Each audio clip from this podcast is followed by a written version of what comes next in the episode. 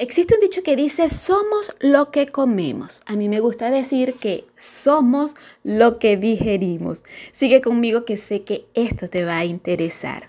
Hola, soy Arlet Colina, coach ejecutivo y de bienestar físico y neurocoach profesional aplicado en formación. Y este es un audio tips para mi comunidad de bienestar físico y cambios de hábitos saludables. Somos lo que digerimos. Nuestro aparato digestivo es uno de los más importantes que tenemos en nuestro cuerpo. ¿Por qué digo esto? Porque a través de él vamos a absorber los nutrientes que tienen los alimentos y los vamos a convertir en energía, la cual va a sumar o a restar dependiendo a nuestra salud. ¿Por qué? Porque es que no todo lo que entra a los intestinos es lo que digerimos. También existe muchísima información externa que llega a nuestros intestinos. ¿Qué tipo de información? Relaciones, emociones, pensamientos, el trabajo. O sea, en el ambiente en donde nos movemos existe muchísima información que afecta nuestro aparato digestivo.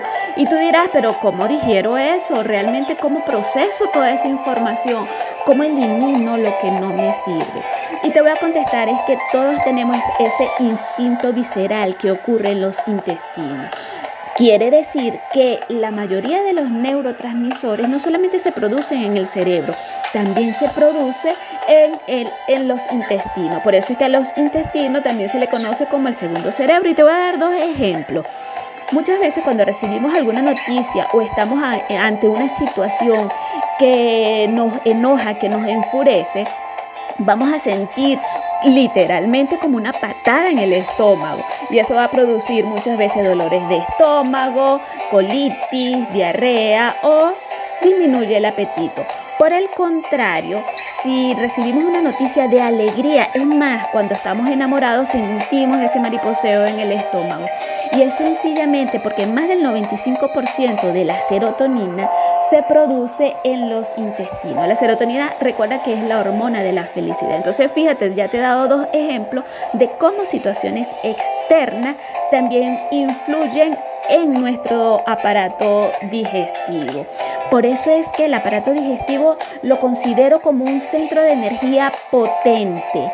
Y si no me sé controlar, si no sé controlar esas emociones, esos pensamientos y esas situaciones externas que entra a mi sistema o a mi aparato digestivo, a la hora de comer, entonces no voy a tener espacio para poder digerir bien la comida, lo que me estoy comiendo.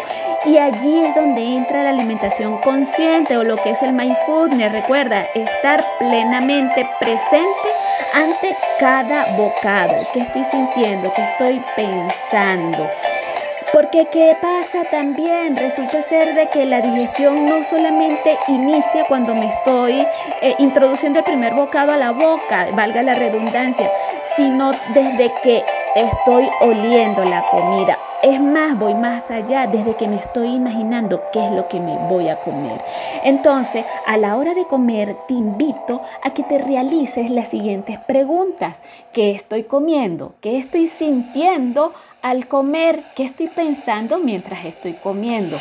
¿Esto que estoy comiendo me aportará beneficios o energía o me hará sentir cansada o inflamada? ¿Estoy comiendo porque realmente tengo hambre física o me estoy escudando de tal vez una ansiedad por algún problema que tengo y lo quiero esconder a través de la comida.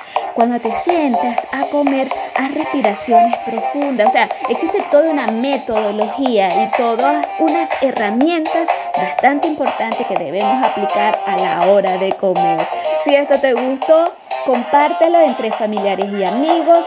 Sígueme a través de mis redes sociales en Facebook como Arlet Colina, en Instagram y Twitter como arroba a Colina Coach. También puedes escuchar mi podcast a través de la plataforma Anchor. Me puedes conseguir como vida saludable y motivación. Felicísimo día para ti. Bye.